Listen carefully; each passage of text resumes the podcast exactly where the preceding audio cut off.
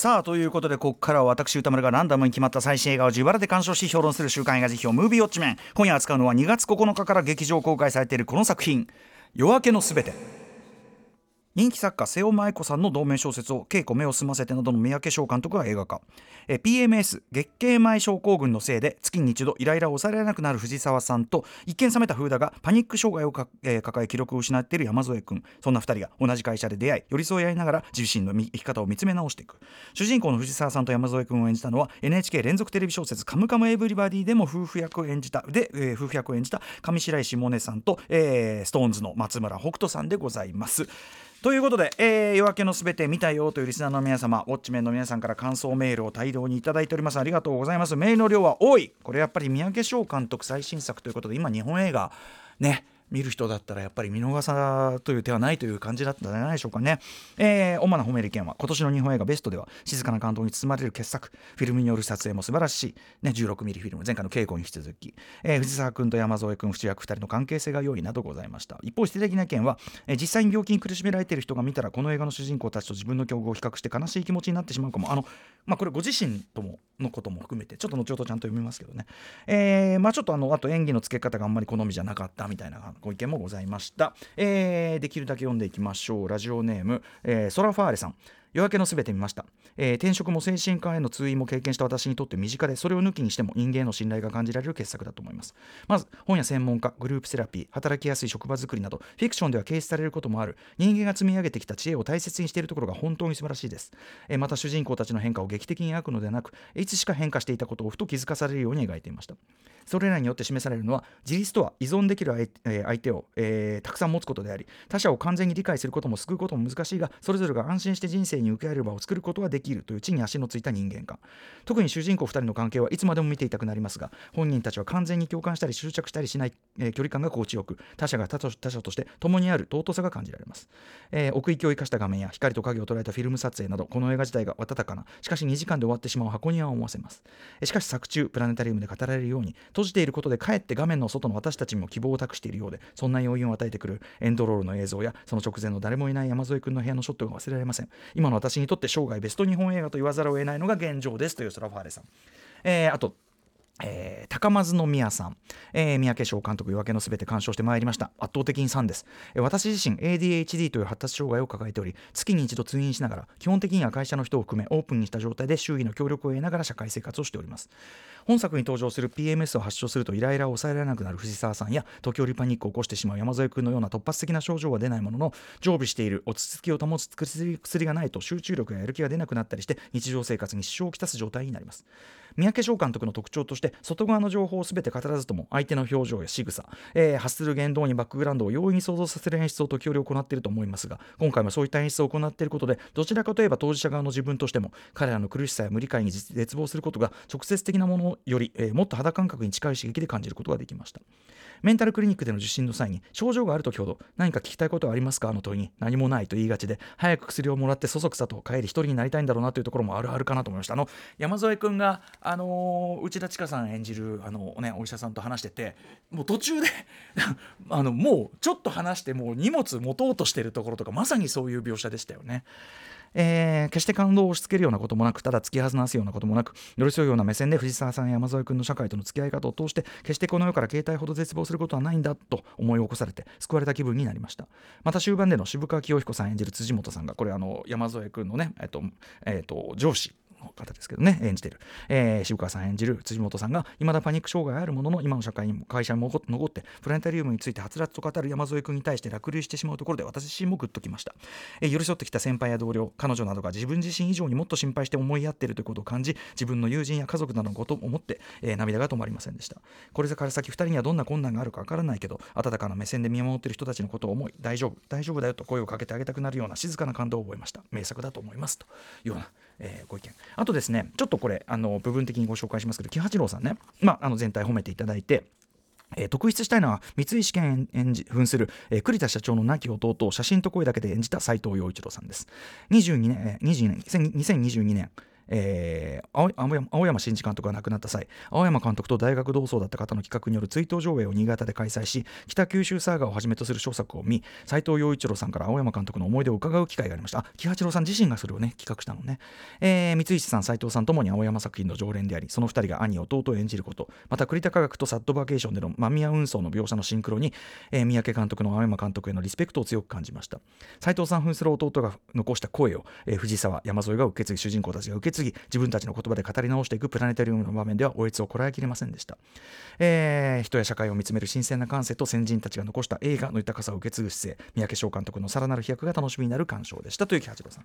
えー、一方ちょっとダメだったという方もご紹介しますね。ラジオネームケンコバさん、えー、私は15年ほど前にパニック障害と診断され10年ほど前には双極性障害と診断されたためこの映画に対しては同じメンタルに悩みを抱えるものとして完全な当事者とまでは言いませんが鑑賞前からある程度の関係を感じていました。私が一番共感できたのは山添がパニック発作を起こした理由として仕事の忙しさに直接は触れずにラーメン屋で唐突にと語る場面でした。私自身もそれまで特に取り立てて精神的な不安や体の不調もなかったのにファーストフード店で食事をしていたら突然舌や喉に違和感が出てきてその後息苦しくなり救急車で運ばれたのが始まりでした。この作品では彼らがあえて取っている行動をごく自然に描いていたのもとても良かったと思います、えー、この映画で病気について過剰にエモくなく丁寧に映画で描かれていて私は自分のような人間のことも理解してくれている人もいるんだと感じ涙が出るほど嬉しかったです。だからこの方涙が出るほど嬉しかったともおっしゃってる、まあ、その前提で、えーとのご意見ということでちょっとここから先聞いていただきたいんですがいただきたいんですがケンコバさん、えー、しかし現実にはこの作品の栗田科学のような職場や、えー、藤沢と山添の出会いなどそういう環境や機会に恵まれている人ばかりではありませんし仮にそういう環境にあっても自分にもそういうものを持っているのだと気づける人はもっと稀でしょう。特に病気については現実的に描いているせいでフィクション作品として見ればどうってことない山添と藤沢の関係がものすごく浮いてしまっていて、えー、特に現在進行形で病気に苦しめられている人はこの映画の2人と自分自身の境遇を比較してものすごく悲しい気持ちになることもあるでしょう。私自身も孤独を再認識してしまったことは否定しません。この映画を自分自身の病気と重ねてしまうといいところも悪いところもあると思いますが、えー、メンタルヘルスの問題について自分とは無縁のものだという人には進めたい作品でありました、えー、現代の社会にそれについて無縁だと感じている人はほとんどいないかもしれませんけどねということですけどね。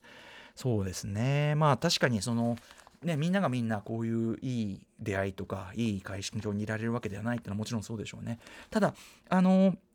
この作品においてもですねその栗田科学これ私の意見ですけど栗田科学というそのまあいい会社だしいい人たちなんだけどあのでもそこだけが彼らの唯一の居場所であるとも描いてはいるとは思ってなくてあのー、社会要するにまあそんなに極端なことを栗田科学極端に何かこういいことをしてるっていうことでもないのであのこういう場所がポツンポツンとでも、まあ、もしくはもっとも世の中に広がっていくことは望ましいですがあの世の中にはありうるしこういう関係もありうるしあの例えば藤沢さんと山添は別にめ仲いいけどでもそんな仲いいわけでもないっていうかだからこのぐらいだったら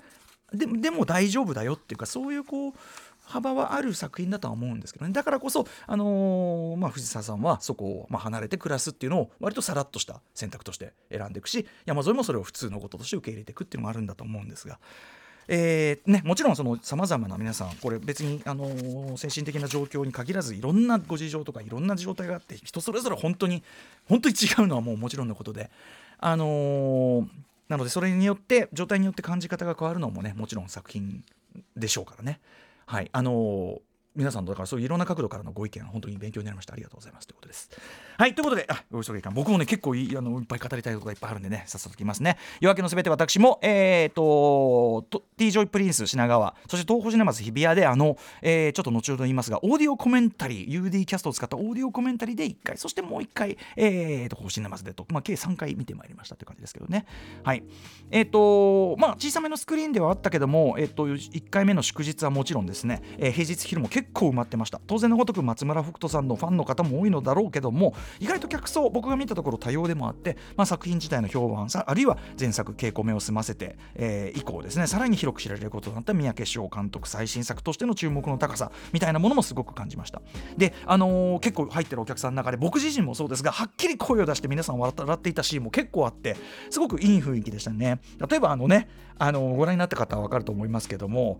あのー、まあ上白石萌音さん演じる藤沢さんがああもうもう少しチャンスちょうだいっていうところのもうそこでもうブッチャンスって言ってブホーってこう笑っちゃいましたしそこからのあの山添が次のパッてパッとカット変わると山添の髪がしっかり短くなりしっかり多少晴れやかな顔になってるってあの編集のジャンプによるあの山添の変化があれもすごい笑っちゃったりするすごくね実はあのコメディ的に笑えるとこもいっぱいある作品だというふうに思いますけどねすごく映画館いい雰囲気でした。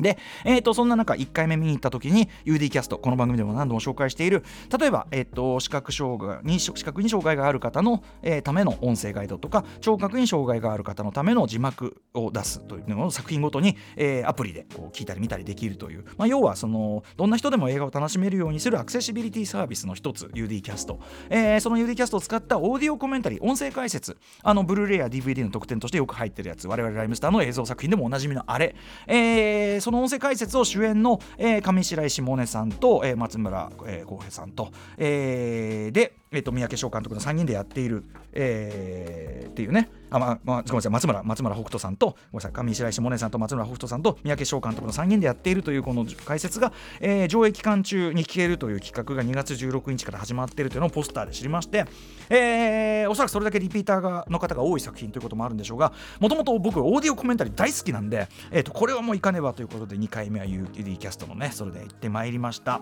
で結果これがまたとても良かったです、えー、お三方の話すエピソードや視点が本作を味わう解像度をさらに高めてくれてもともといい作品だとは思ってたけどさらにさらにしみじみこの映画好きだなとなりましたね、えー、まずあの主演のお二人がそれぞれのキャラクターにね結構容赦なくガンガン突っ込みまくるんですよね。あのもちろん病気の部分じゃないですよ病気の部分じゃなくてこの2人がその病気とは別にもともと持ってる人としての凸凹みたいなところにあのやばいでしょみたいなことを こう突っ込んでるのがすごい楽しいし笑えるし、えー、あとやっぱりそのあ確かに言われてるわってディテールとかあ確かによくできてるっていうようなところすごくいくつも新たな気づきをですね教えてくださって非常に良かった。えー、おそらく今日これからの話ももちろんねあの興味をそ今日遅いでしまうようなネタバレはにはならないよう気をつけますけども、えー、どうしてもちょいちょいその音声解説から得た知見や視点というのが入ってきてしまうと思いますので本当に見てよかったです、えー、ということで共同脚本も出かけていらっしゃる三宅翔監督、えー、稽古はねガチャ結局当たらずでございまして当コーナーで作品を取り上げるのは初ということになってしまいました、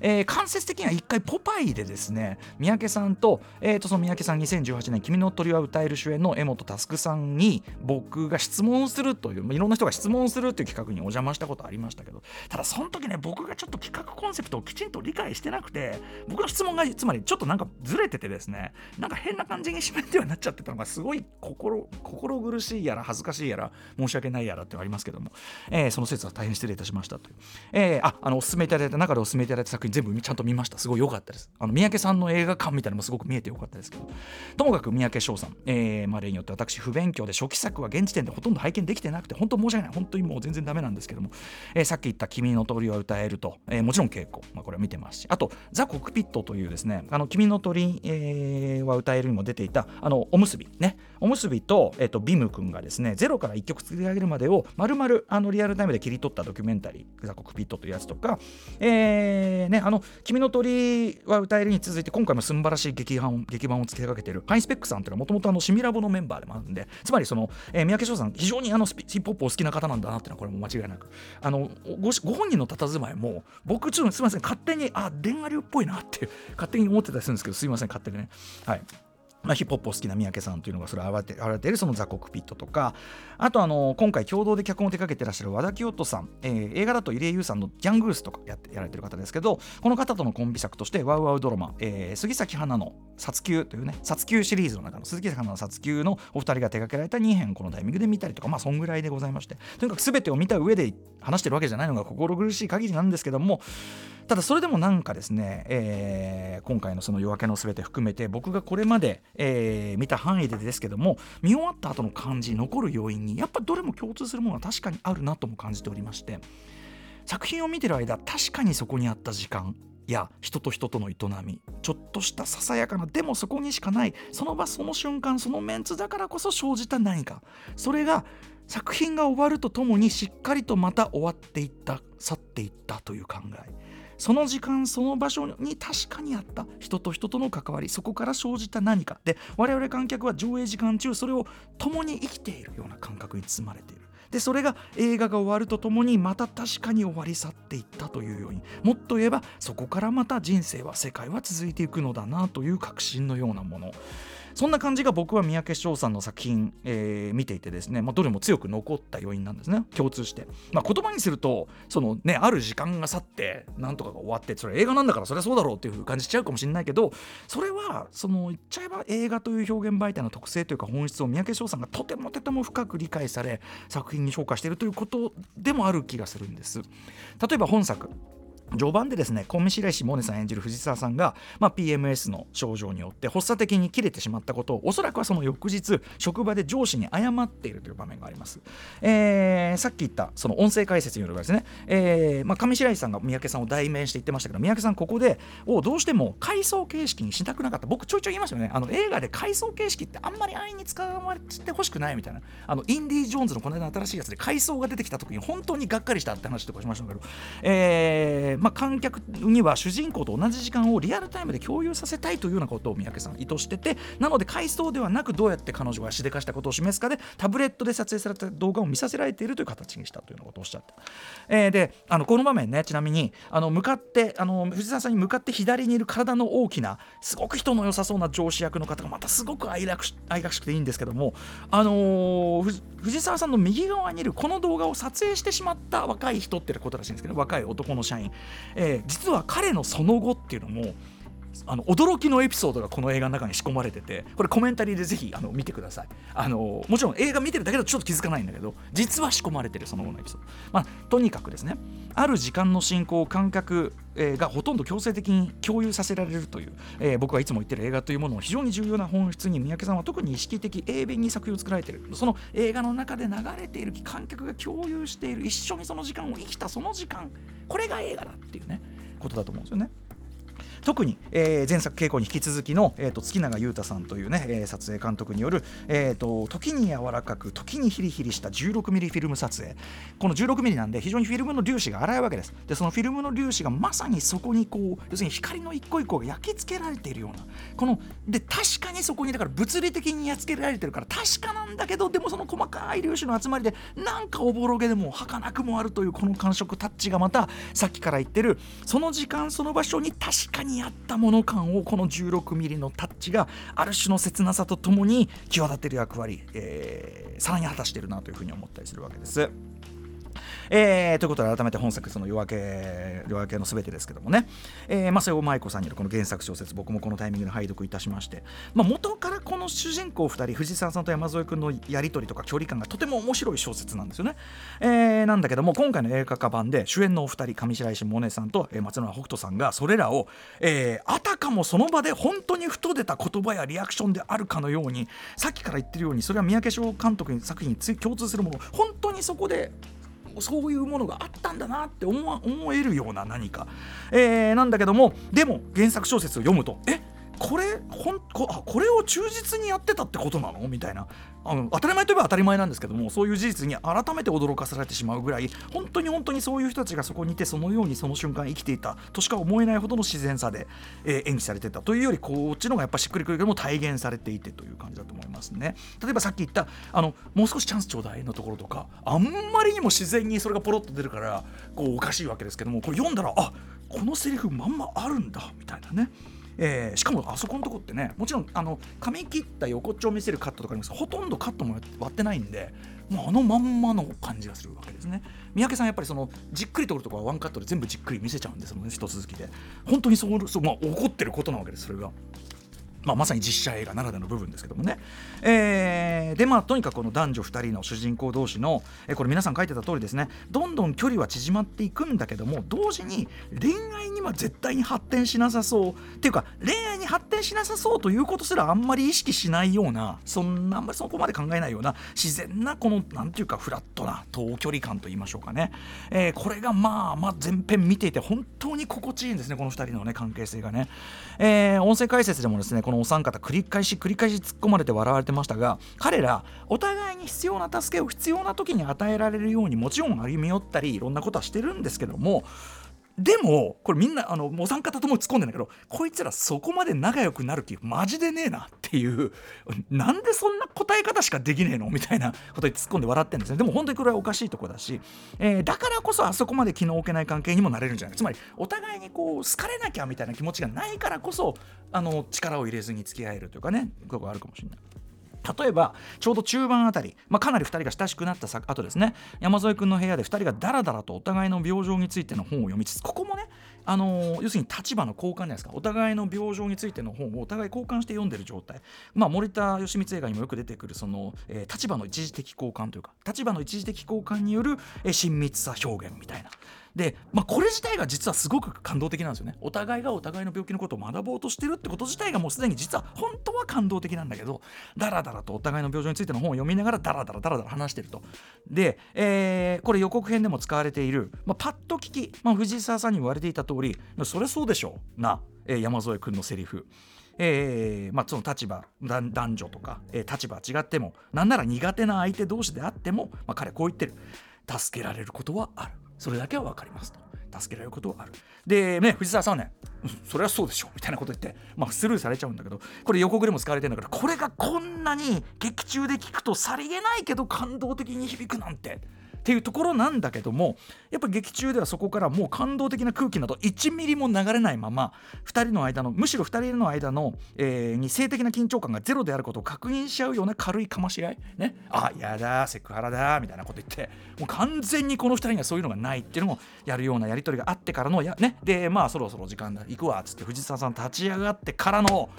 皆さんこうも最高のフード業者でしてね。プリングルス？わかんないけどとにかくあの筒状に入ったポテトチップスを直流し込み食い。しかも2回こうやってはーってやるっていうね先ほどから言ってるあの音声解説だとあそここれ三宅さん曰くえー、っと例えば曇りガラスの向こう側に隠れてこうやってガガガってやったりするとあちょっと可愛いって感じちょっと惚れてまう野郎感が出ちゃうんだけどあれを目の前で堂々とガガガガってやられるとあこいつとはねえなって感じがするっつってあのなるほどっていうね感じでね面白かったですよねあそこも本当笑っちゃいましたけど。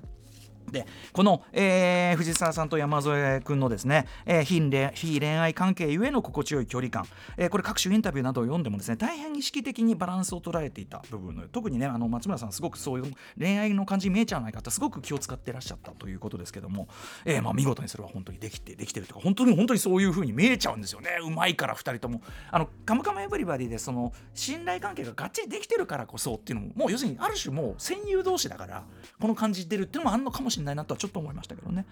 で、えー、人間関係の距離感という点でだ、えー、が重要なのはこれ主人公2人に限らなくてですね。例えば、まあ、2人が勤務する、えー、栗田科学ね、えー、原作での栗田金属が、まあ、映画用にアレンジされて、えーと、科学工作玩具とか、えーと、あと小学校の実験用教材の会社、まあ、小さなのんびりした会社です、えー、その会社の社内の様子など、まあ、細部まで本当に作り込まれた見事な美術含めですね。実は計算され尽くした見せ方が本当はこのね距離感に人の距離感とされてると。まずあのそれぞれの社員がいる場所位置関関係ですね。例えば最初あの一番最初に5年後っていうテロップが出て、えー、藤沢さんが社にお土産込みで帰ってきてという最初にこう会社に来るところ。というところの一連の流れの中でこの人がここにいてこの人がここにいて人物配置が見えるわけですけども最後の最後山添君が記者したところで再びその人物配置が全く同じ位置関係で繰り返されることによる特に山添君の劇的変化というのが同じところに人がいる分山添の川あっていう感じが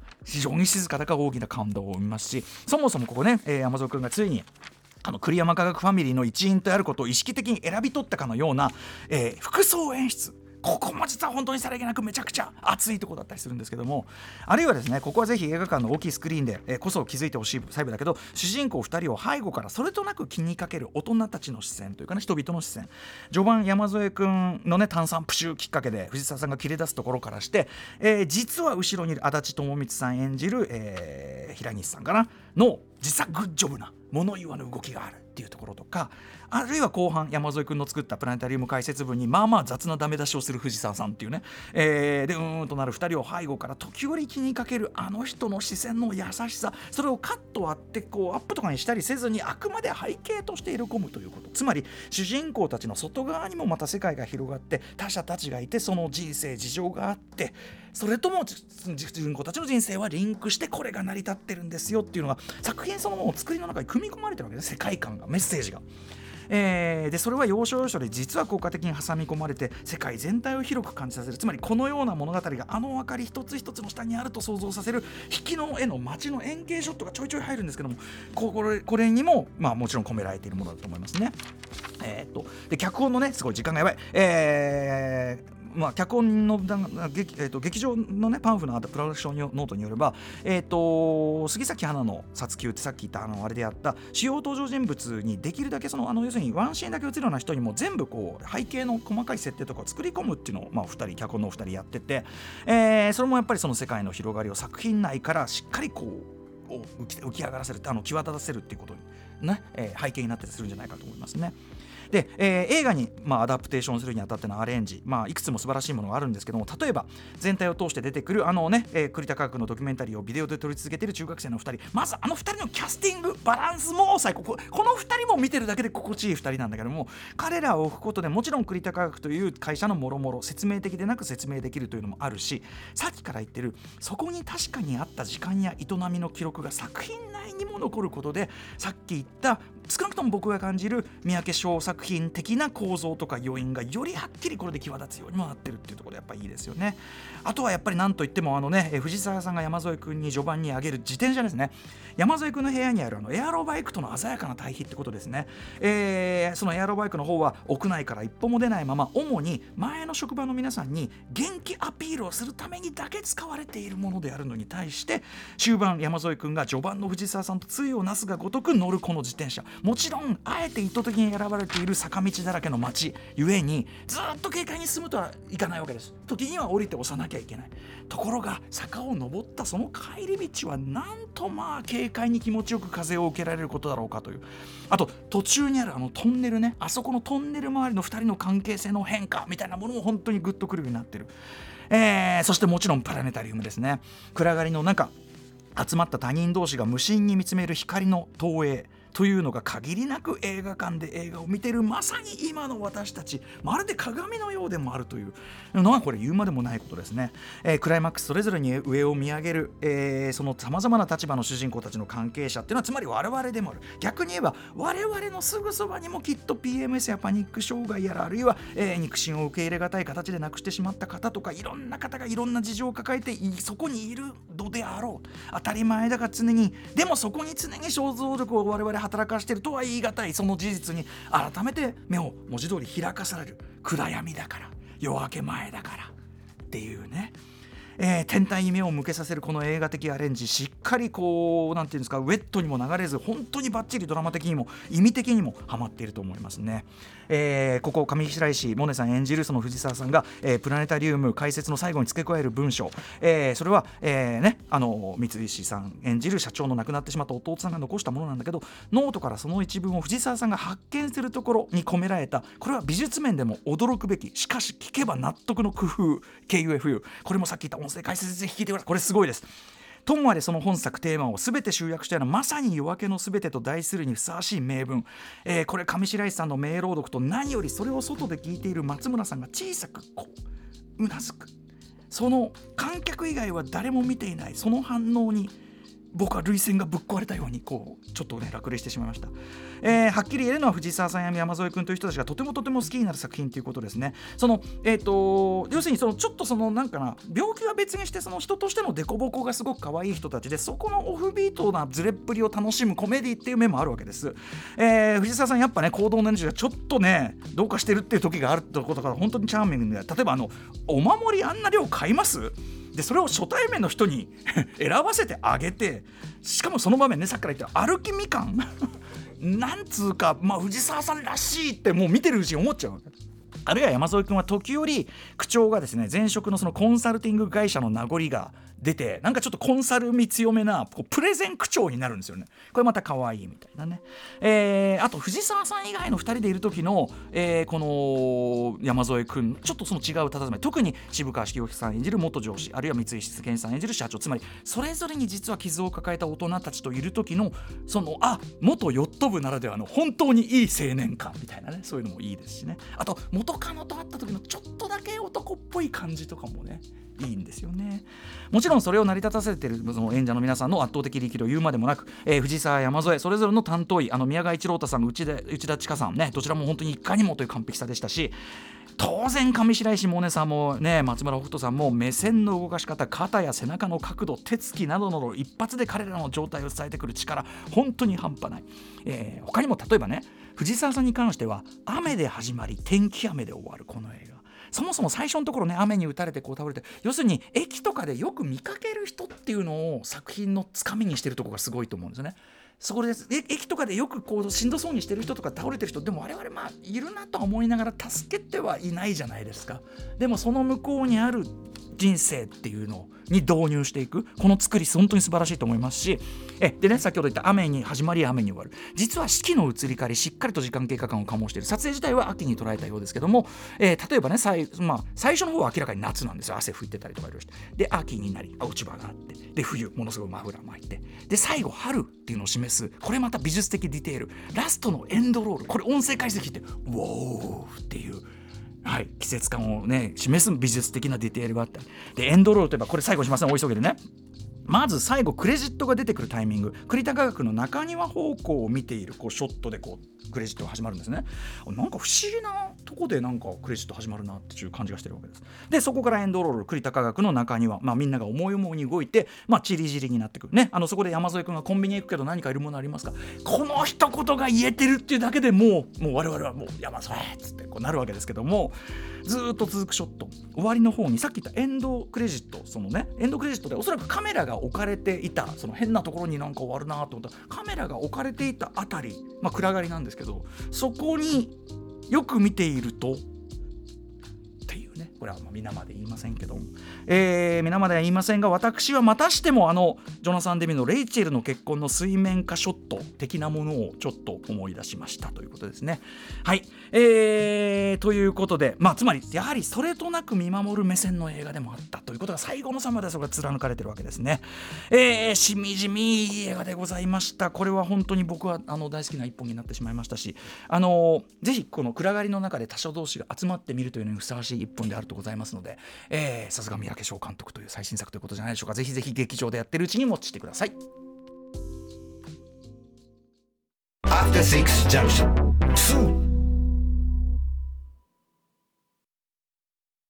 さあということで来週えっ、ー、と何日だっけ？えっ、ー、と3ん？来週3月7日木曜日にウォッチする作品候補作品9作品発表していきます。まあ最初の候補はこちら。アーガイル。はいマシュー・ボーンですね、えー、続いてはこちらえっ、ー、と昨日岡村さんもご紹介いただきましたリトル・リチャードアイアム・エブリシング3つ目。マダム・ウェブ。4つ目。ネクスト・ガール・ウィンズ、えー、ネクスト・ゴール・ウィンズ。5つ目。コベナント約束の救出。6つ目。犯罪都市ノーウェイアウト。そして7つ目。落下の解剖学。8つ目。某は恐れてる。そして最後の候補はリスナーカプセルです。ラジオネーム笹塚コンプさん、えー、今週歌丸さんに評論してほしい作品は、えー、ソウルメイトです。これあのー、少年の君のデレクツァンのねその前の作品ソウルメイトのリメイクですね、えー、友情親友などの日本語が陳腐に思えるほどの固い絆で結ばれた2人の女性。鼻の奥が痛くなるほど大号泣してしまった。暫定今年ナンバーワン映画をお勧めいたしますということで、えー、で揃いました。9作品でつがちゃタイム、えー、ということで、えー、ウクライナ、えー、人道支援。そして、えーと、パレスチナ人道支援。そして能登半島、えー、地震のための支援、えー、のために、えーと、3万ね、えーと、突っ込んでガチャ回しておりますが、えーと、一回余計ガチャ回してあちょっと保坂さんがいっぱいガチャを落っことしてしまってます。えー、と私も、えー、と2万9000円しか現金を用意できませんでした。すいませんあの後で下ろします。あとで先輩後で下ろしてきます。はいでは行きます。レッツガチャない1回目コンコロリンさあ一発目3えー、マダムウェブ、はい、えー、ね、ソニー系列マーベルものということで、あれでございますが、ちょっと工業的には苦戦してるらしいけども、さあ、もう一発いってみましょう。申し訳ない、マダムウェブ、コンコリン、さあ、もう一個来た。7、7ってなんだっけ？落下の解剖学。うわー来ちゃった。ちょっとドキュメンうわー重たいの来ちゃったけどまあ一回も見てるし面白い面白いですよ。面白いです。おすすめです。えアカデミー賞でもね非常にね、えー、あれになってますね。落下の解剖学行ってみよう。ということで、えー、もう見たよという皆さんからメール募集しております。そして私見てほしい映画も募集中。リスナー枠に採用された方には現金2000円をプレゼントいたしております。宛先はどちらも歌丸アートマーク TBS.CO.JP までお願いいたします。あと番組ね、えーと、YouTube のアーカイブもありますし公式書き起こしもね、えーと、マネーショート以来ずらりと並んでおりましてそちらちゃんとあのきちんとねあの整えていろいろありますんで間違いとか直してますのでそちらもぜひ鑑賞してください。